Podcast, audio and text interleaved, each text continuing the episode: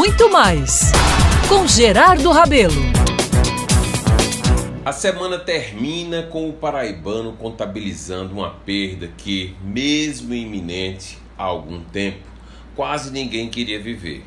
A morte pelas consequências do Covid-19 do senador José Maranhão. Durante esses últimos dias, aqui em nosso estado, o assunto e vez foi a trajetória, vida, realizações, sofrimentos e vitórias do senador Maranhão um baixinho que veio lá de Araruna, chegou por aqui rapaz, estudou e ingressou na vida pública para nunca mais dela sair. Foi e fez o que quis.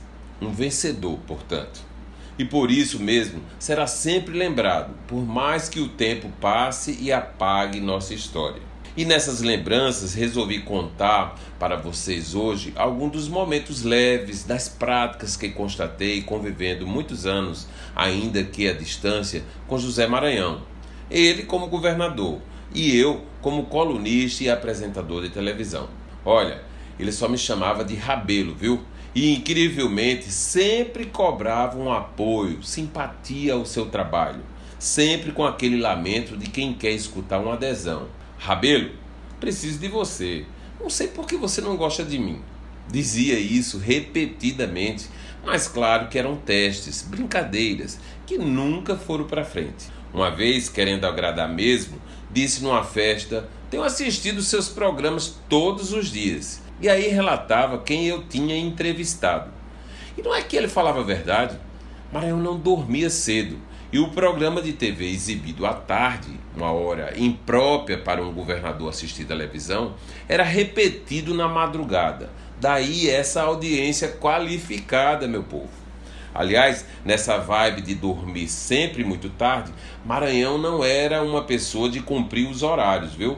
Chegava invariavelmente atrasado aos compromissos da agenda oficial.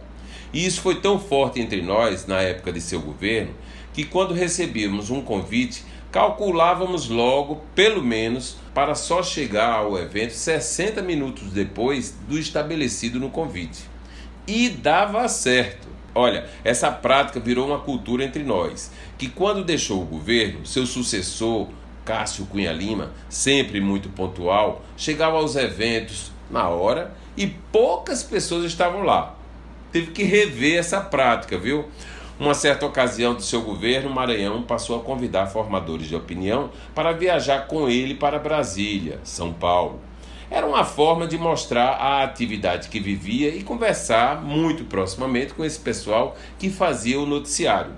Eu tive a minha vez e vivi três longos dias com muitas conversas e papos francos sobre tudo. Para finalizar essas amenidades com o famoso mestre de obras, vale lembrar um dos prazeres de Maranhão socialmente falando.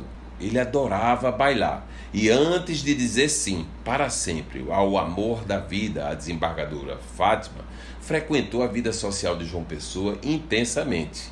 Adorava dançar e, claro, provocou uma guerra entre as várias elas que queriam dançar com o governador dava um status danado. E claro, né? Originava um burburinho que todos adoravam comentar no dia seguinte.